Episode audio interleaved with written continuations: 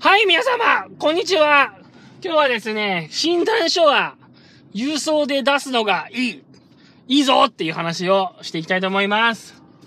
えー、診断書っていうのは何のことかっていうと、まあ、うつ病とかですね、まあ、メンタルの疾患で、えー、調子が悪くなって、それで、まあ、休職を要すと。ね。1ヶ月なり2ヶ月なり休職を要すというような、えー診断書をですね、お医者さんにもらった場合、まあ、それをですね、会社に出すときは、まあ、郵送で出すのをお勧めしますよっていう話ですね。えー手渡しで出すんじゃなくて、郵送で出すのがいいんじゃないですかっていう話を今日はしてみようかなと思っております。心のリハビリ現場から。はい、この番組はですね、40歳ぐらいのおじさんの作業療法士がですね、自分の仕事で感じたこととか気づいたこととか思ったこととかを、えー、適当に喋っていこうっていう、そういう番組でございます。まあかなりですね、私の主観をベラベラと喋っているだけの番組ですのでね、まあいろいろと参考にする際は、ちょっと気をつけてもらえればなと思っております。はい、私はですね、精神科のデイケアで今働いていましてですね、えー、精神科のデイケアの中でもリワークと言ってですね、まあ、うつ病とかそういう精神の、メンタルの、精神のメンタルの、メンタルの精神のですね、病気でですね、まあ、職場を休むことになってしまった方が、に、が、に、に来ていただいて、えー、ね、そういう方に来ていただいて、リハビリを受けていただくと。そして社会復帰というか職場復帰を目指すと。そういうデイケアで働いております。なかなかちょっとテニオ派の使い方が間違えますね。にと言っていいのか、がと言っていいのかね。だんだん喋りながら怪しくなってきました。喋り方も。はい。でですね。そんなことはさておき、今日の本題に入ります。今日は、その、要は、うつ病とかですね、そういったもので、給食届、給食届じゃないや、診断書をですね、まあ、主治医の先生からもらった時に、まあ、その職場にそれを出す時にですね、まあ、郵送で出すといいんじゃないっていう話を、今日は僕はしたいなと思ってるんですね。で、なんでこれ話すようになったかっていうと、まあ、いろいろ、休職をした人とかですね、休職をするかもしれない人とか、まあ、そういうメンタルの調子が悪い人と、まあ、何人か接したり話したりしていく中でですね、まあ、調子が悪くなって、まあ、本当にもう無理だと思って、それで精神科とか心療内科とかかかってですね、まあ、先生から、まあ、休職を要すという診断書を、まあ、もらうっていうことがあるわけですね。1ヶ月、休職要すとか、1ヶ月の療療養、療養でいいんだっけ？療養療養？療養が必要であるみたいな診断書をいただくと。で、まあそういうふうにですね、診断書をもらった後もですね、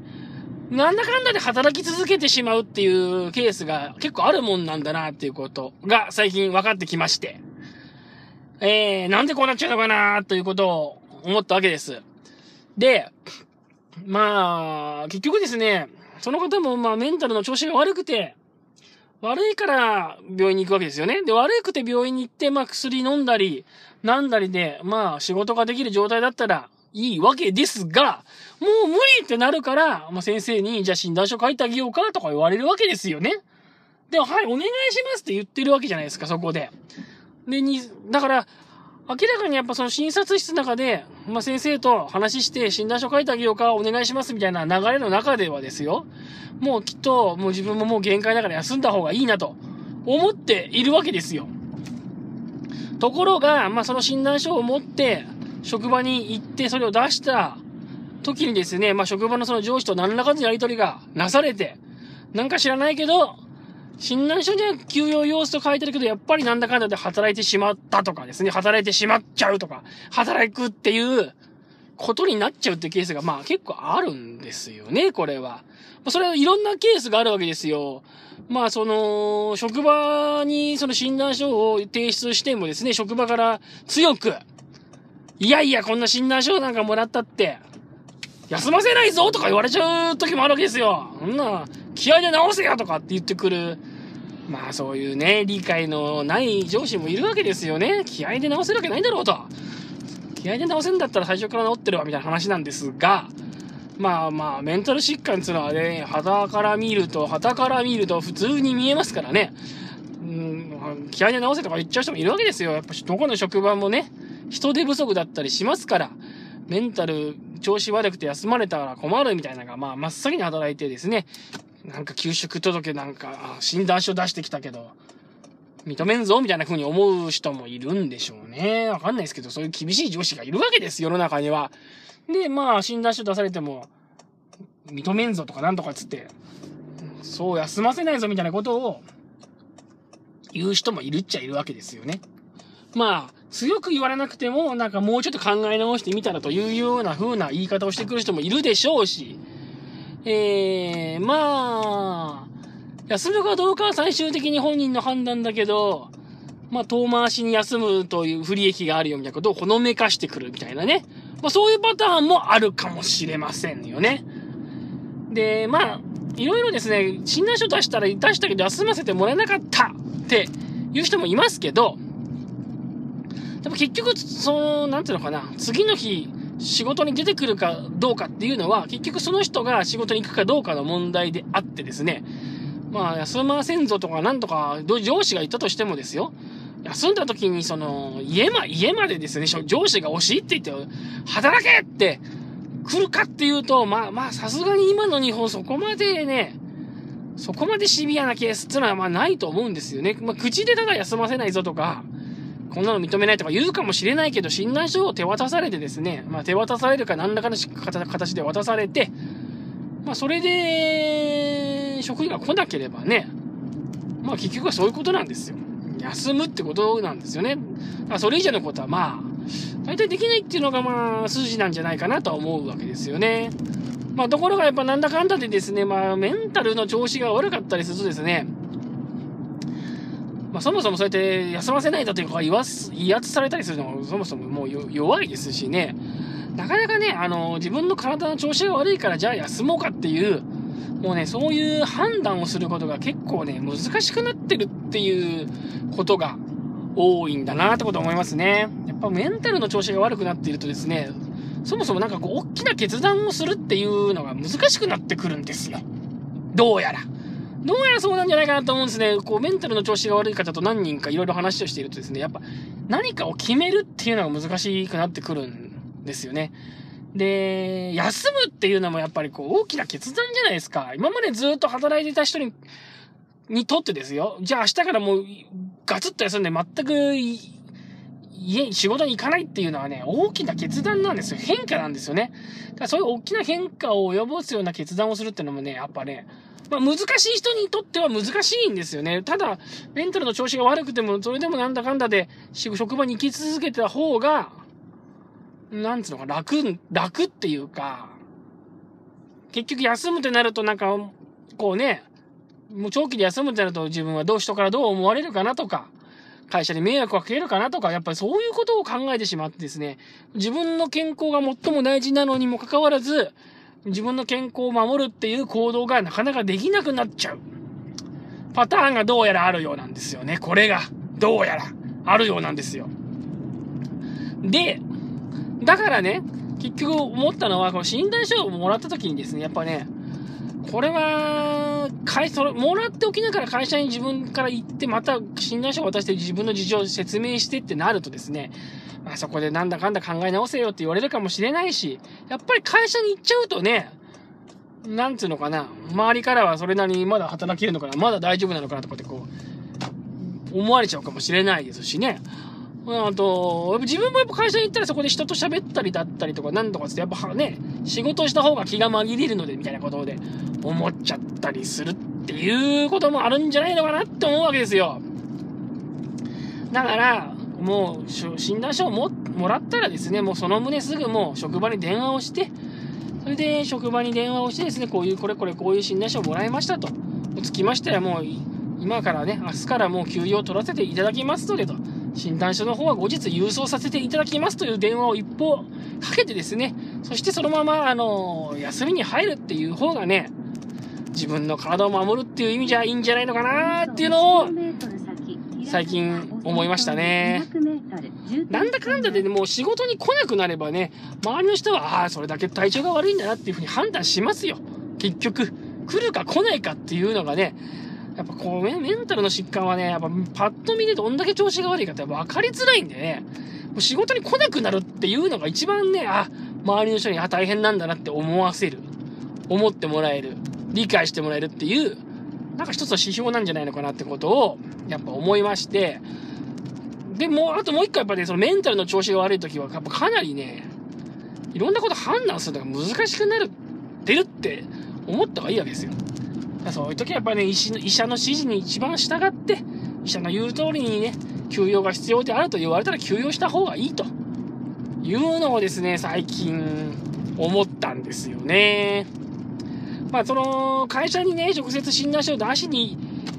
来いみたいな風潮があるのかもしれませんけど、やっぱね、直接出しに行ってね、職場に顔を出してしまったらね、やっぱ引き止められるかもしれないですし、周りの人にもやっぱり平気そうだねとか、大丈夫そうだねって思われたりしますよね。で、そういうのを感じると、やっぱり自分もまだ大丈夫かなとか、まだ働けるかなとかって思ったりする可能性もあるじゃないですか。わかんないですからね、大体そもそも。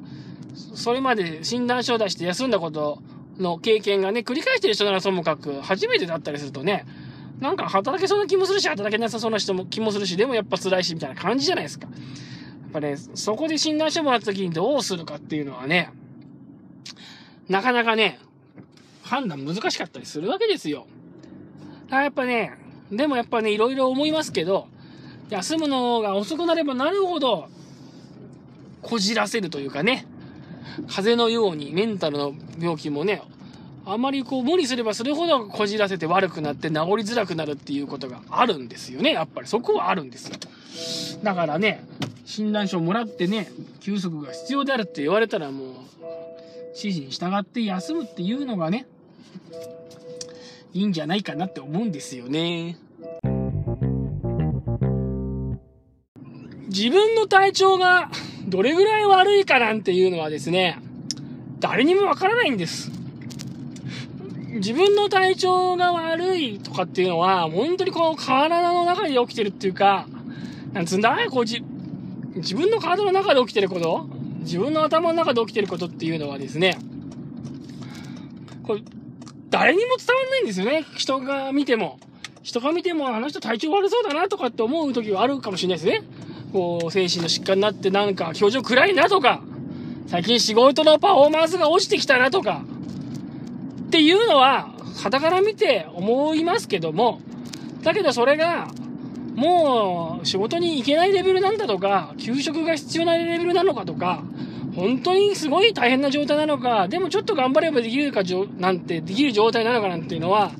まあ、誰にもわからないですし、結局本人にしかわからない。で、本人だってわからないって感覚になったりもするわけです。で、そんな中で、まあ結局自分の体調が一番わかるわからない。まあ相手に伝わる、伝わらないっていうのは、結局、この具体的な行動でしか人っていうのは評価できなくて。で、その具体的な評価っていう行動の評価っていうのは、要は仕事に行くか行かないかなんですよね。だから、どんだけ体調が悪くても、まあ仕事場に出てくれば、なんとなく、こう周りの人ってのは、まあ体調悪そうだけど、まあ仕事には出てこれるんだなって思いますし、まあすごい元気そうに見えても、ある日突然パタッと仕事に来なくなって、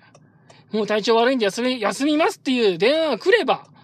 もう人っていうのは、もう仕事ができないぐらい調子が悪いんだなって思うもんなんですよ。これは、本当に。本当にこの検査データがあるとかですね、X 線 ?X 線？レントゲン？まあそういったものを持ってな内か、内臓の様子を見て、あ、なんかどっかが折れてるねとか、そういうもんじゃないですしね。まあそういうものだって、あの、専門家が見ないとこれすごいひどい数値だよとかなんとかってわかんないわけですよ。素人なんかは、X 線の画像画像を見たって血液データ見たってですね、何がどうだかわかんなくて、それが結局仕事できるレベルなのかできないレベルかなんてわかんない。内科の病気だってそうなんです。内科の病気だってそうだから、メンタルの病気なんたら、なおのこと、なおのこ、なおのこと？なおのこと？なおのこと、なおのこと、なお、なおさら？なんかちょっといい、うまい表現がわかんなくなってきましたよ。なおさらっていいのかな？なおさらそうなんですよ。だから、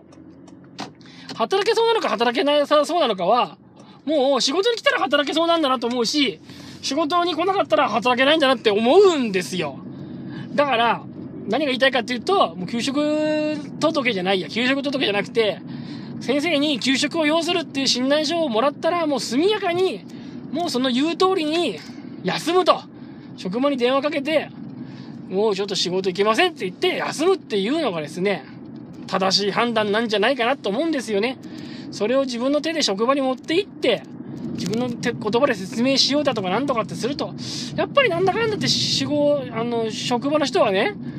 あ、仕事に来れんだったら働けるんじゃないのとか、なんかいろいろ思う人はいますからね。で、自分自身も仕事に行っちゃうと、あ、仕事に行けたんだからもしかしたらちょっとできるかなとか、思っちゃうわけですよ。そういうね、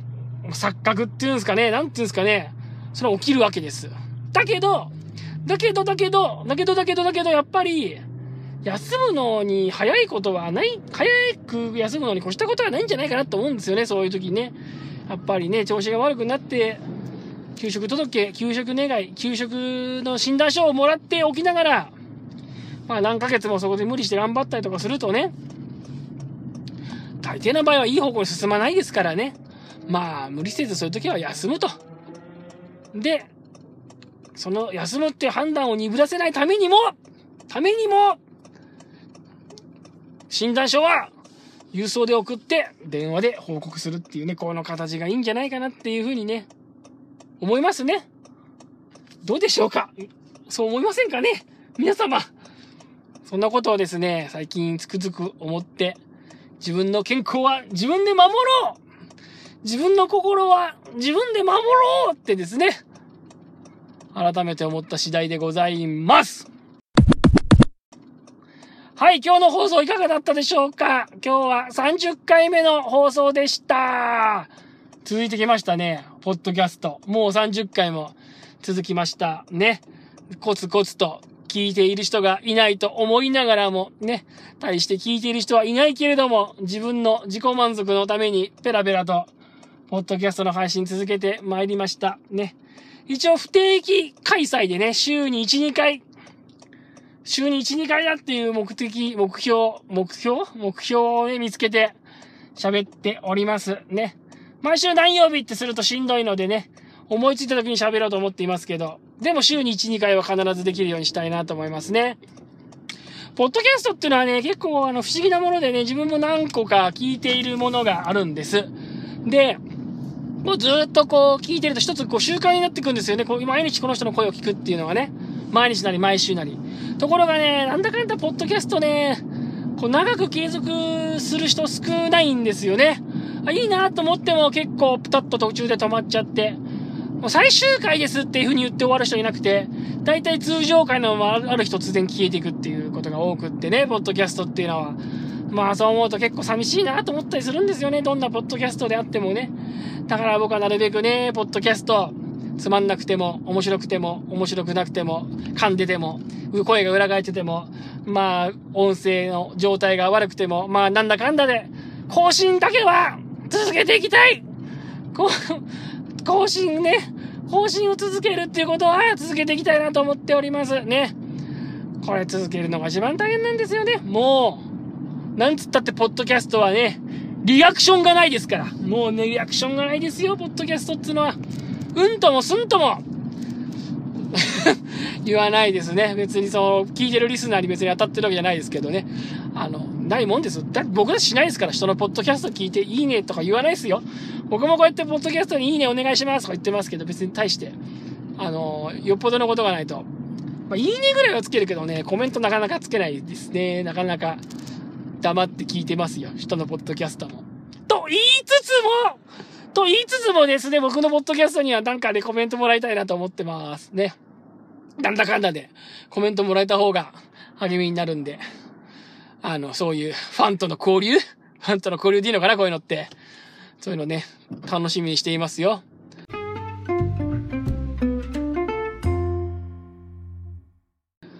もうね、今年の近況ちょっと話しちゃいますよ。私ね、えー、5月もう終わっちゃうでしょ ?5 月があっという間に終わっちゃいますね。もう6月ですよ。そろそろ。えー、僕はリワークのデイケアを始めてね、ようやく2ヶ月経ちましてね。まあ、少しずつ慣れてきましたけど、慣れてきたら慣れてきたでいろいろね、心配事も出てきますね。やっぱリワークも、始めるのも大変ですけど、続けていくのも大変で、2ヶ月ぐらいで続けていくのが大変とか言っちゃいけないんでしょうけど、ね。まあ、なんていうのかな、仕事が大丈夫、もう、復職戻って大丈夫っていう風に、あなんていうの、確信持てるかどうかってのは難しいですね。やっぱりね。まあ、利用者さんね、毎日通えてるかどうかってのはまあ重要なポイントで、まあ、毎日通えるようになれば、とりあえずは第一関門突破だな、とは思ってるんですけど、毎日通えるようになった後もね、毎日通えてはいるけど、じゃあその後、職場にいて大丈夫なのかどうなのかっていう判断はね、まあなかなか難しいもんだと思いますね。今はね、休職、休職した状況の振り返りっていうのをね、まあいろいろやっていて、まあ前はこんなことがうまくいかなかったんだね、みたいなことをやってるわけですけども。まあそういう中でもね、どういうラインで大丈夫って思っていいのか、どうなのかなっていうのは、まあ一応ね、標準的な評価バッテリーっていうんですかそういうのがあるので、まあそういったものを使ってね、あの、一応エビデンスがあるとされてる評価のバッテリーみたいなのがあるから、それ確認してはいますけども、いや、もうそれもね、やっぱり先ほど言うけど、その、今日の話と近いんですけど、主観的じゃないですか。なんだかんだで、できる、できないとか。血液検査みたいに、こう、なんか血抜き取って数値見て、OK とか、OK じゃないとかってことじゃないですよね。やっぱ、心理検査的なものだったりするからね。〇〇ができる、できないっていうのは何をもってできるとするかとか、何をもってできないとするかみたいなのっては、